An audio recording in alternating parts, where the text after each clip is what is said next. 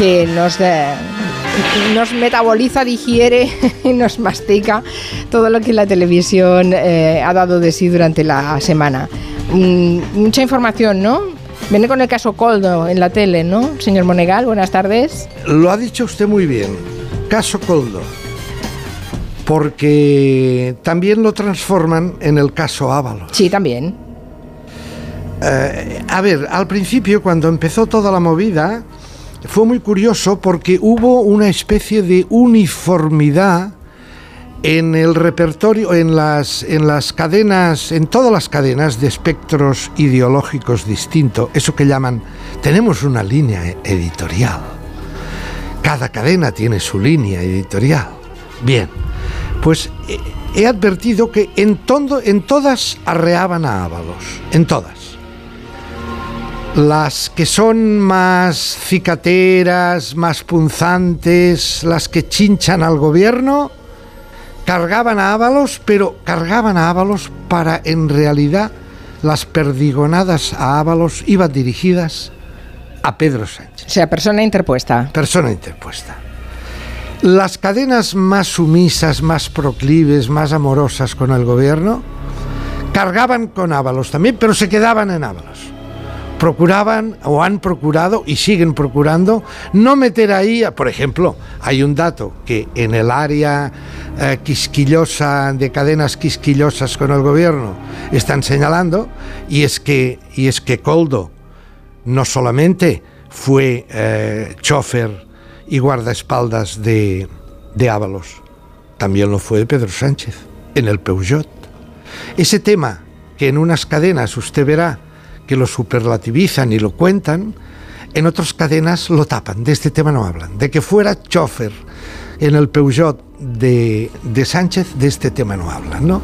Para evitar. Bien, ha habido eh, en el mundo del humor, en los programas de humor, pues bueno, el otro día en el intermedio salió el caricato Raúl Pérez, disfrazado de ábalos, sentado en un sillón y más que sentado, encadenado. Se había encadenado al sillón y cantaba aquel tema de los chunguitos, si me das a elegir. Si me dan a elegir entre tú y mi cabeza, yo que siempre fui un pieza ya no tengo amigos, sillón, me quedo contigo. Si me dan a elegir entre tú y... Sí. Al lado, Wyoming flipaba viendo a Ábalos encadenado en el de yo si me dan a elegir, me quedo en la poltrona y tal. Y entonces, a mí me ha gustado mucho la advertencia que nos hace el otro cómico del intermedio, el alter ego de Wyoming, Dani Mateo, que en un momento dace dice, dice pero, pero, a ver, un momento. Ni Sánchez, ni Ábalos, ni hostias. Aquí el artista de verdad es Coldo. ¿Será caso Coldo? Es verdad. Caso Coldo, nuestro Coldo, el que se lo ha currado. El que puso en ello alma, vida y corazón y también las manitas así, en forma de cacito, a llevarse bien de paroja. Hay la parojita, porque, atención, el primer dinerito que Coldo se llevó by the face no fueron esas comisiones por las mascarillas, sino que, mientras cobraba del PSOE y el gobierno por ser chofer, asesor y, y, besti de Ábalos, también se llevaba, según hemos sabido hoy, una pensión por incapacidad permanente total. Claro que sí, ¿es un genio o no es un genio? ¿Mm? Efectivamente, aquí el genio de esta comedia triste es Coldo. Es el gran artista de este teatro de la política, con visos de mangancia superlativa, que yo me estoy planteando si mandar una carta a Netflix. Para que hagan la serie ya. Hombre, si hicieron la serie, si han glorificado al pequeño Nicolás como pillo nacional, hombre, deberían hacerle ahora una serie al, Gran, al gran Coldo. Al gran Coldo, ¿eh? como ejemplo de, de español pillante. espero que Netflix esté atento. Continuemos. Ah, Ábalos ha estado dando las últimas 48 horas, las últimas 72 o 76, ha salido en todas partes. Sí, Yo creo que no- Ábalos on tour, sí. ha, sido ha dado miles, mil- exagerando millones de, en todas partes, en, en todas las cadenas de radio, en todas las cadenas de televisión y tal. A mí me ha interesado una, creo que fue ayer o anteayer, sentado en el sillón de Risto Mejide en la cadena 4, programa Todo es mentira, cuando en un momento dado fue una entrevista de casi una hora, los dos allí sentados, y le dice Risto, oye, contéstame. Háblame de Sánchez, que... No, te lo ha vengo a decir Te ha dejado tirado. que en este contexto Te ha dejado tirado. Contéstame. Sánchez te ha dejado tirado, Sí, sí. te ha dejado tirado. Y contesta Ábalos. yo tengo un sentimiento de orfandad permanente. Qué bonito. Tengo un sentimiento de hermandad permanente. Eso me ha venido a la cabeza eh, una novela de nuestra compañera periodista y muy buena escritora, muy buena escritora, em, ¿cómo se llama? Julia Navarro. ¿Usted recuerda a Ah, Julia sí, Navarro? claro, sí, hombre. Tantos años de periodista y que Periodista luego- parlamentaria, eh, pero que hace muchos años que se dedica a, que se dedica a, la escribir literatura. y sí. hace bestsellers. y- Tiene un libro que se, que se titula Dispara, yo ya estoy muerto. Hmm. Dispara, en donde advierte y escribe esta frase, un huérfano es alguien suspendido en el aire. Le va a Ábalos como ni, que, que ni pintado. Continuemos. Hombre, una entrevista gremialista en este caso, el otro día de eh, Jordi Évole con nuestro compañero de las mañanas, Carlos Alsina. Ah, sí, sí. Lo de Alsina, sí. Sí, eh, lo de Évole con Alsina. Mm, A ver, entrevista gremialista, ¿eh? De, no es de amplio espectro, es una entrevista que ha interesado mucho a nuestra profesión porque cuenta cosas. Ahora, hay un instante que trasciende, que creo que se puede elevar a categoría, porque es un instante muy sabroso y muy pintoresco. Es cuando Évole le pasa a Alsina aquella entrevista que le hizo a Mariano Rajoy que salió, que además fue grabada, tenía, tenía cámaras en el estudio. Sí, se la hizo aquí en más de uno, sí, en, Mar- Onda sí, sí, Cero. por la mañana. Y mm, está grabada y, y se difundió por todas partes porque era para petarse de risa.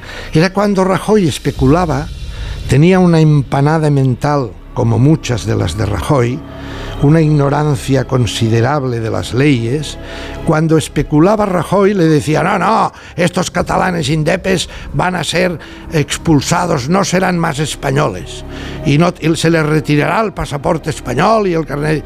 Y Alsina le decía, oiga, señor presidente, con todos los respetos, no se le puede retirar a un ciudadano español, a menos que él lo solicite, no se le puede retirar porque esto va con el nacimiento, eso va con los derechos fundamentales. Y entonces Rajoy, ya nervioso con su empanada mental, le dice, bueno, pues entonces retirados de Europa. Dice, no, señor Rajoy, le dice Alsina, dice, si son españoles son también automáticamente europeos. Tampoco se lo puede... Bien, eso se lo pasa y entonces cuenta una historia Alsina muy divertida de cómo fue recibido esta, recibida esta entrevista en la que puso en apuros a Rajoy en el mundo independentista.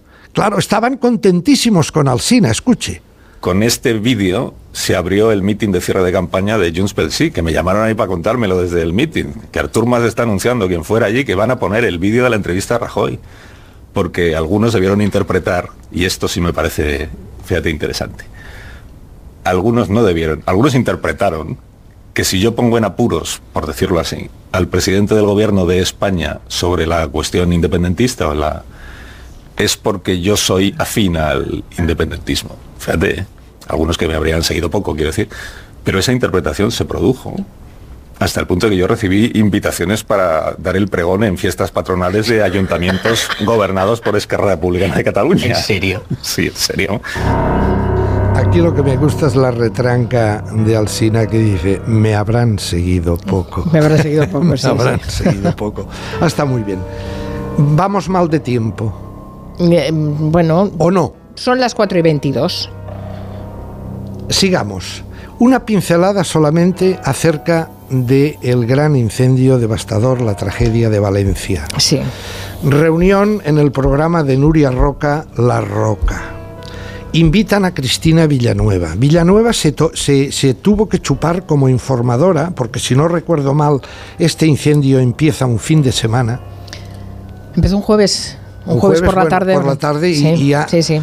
Eh, Cristina Villanueva es la eh, conductora y, y- y- y rostro de la sexta de los informativos del fin de semana. Dos en sábado, dos en domingo. Reflexión al margen de lo de Valencia, reflexión con un titular que decía, somos adictos a las catástrofes. Estamos enganchados a las catástrofes. Es una buena reflexión. Eh, contaba Cristina Villanueva. Esta adicción tiene nombre, doomscrolling. Su origen está en la pandemia del coronavirus, pero cuatro años después sigue bien patente en nuestra sociedad. Millones de espectadores estuvieron pegados a la pantalla viendo en directo el terrible incendio de Valencia. En nuestra cadena batió récord de audiencia. No era Cristina Villanueva, era la entrada, la voz en off de la entrada del informativo, en la que dice, te- batimos, bueno, todas batieron récords de audiencia con este tema. sí. ¿no? Y entonces Cristina Villanueva eh, señala eh, eh, algunas curiosidades acerca del consumo de los sucesos.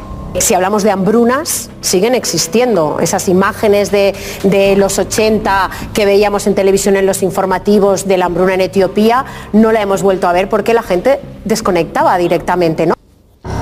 Efectivamente, es decir, hay una categoría de sucesos en donde la audiencia eh, pues no le gusta verlo. O sea, ves dos días de, los- de africanos Claro. pasando hambre y muriéndose de hambre y al tercer día dices, basta, no quiero verlo más. En cambio, hay otro tipo de crímenes, sobre todo crímenes, de otro tipo de sucesos. ¿Sabe usted que el suceso fue el inicio del periodismo? El suceso es las necrológicas.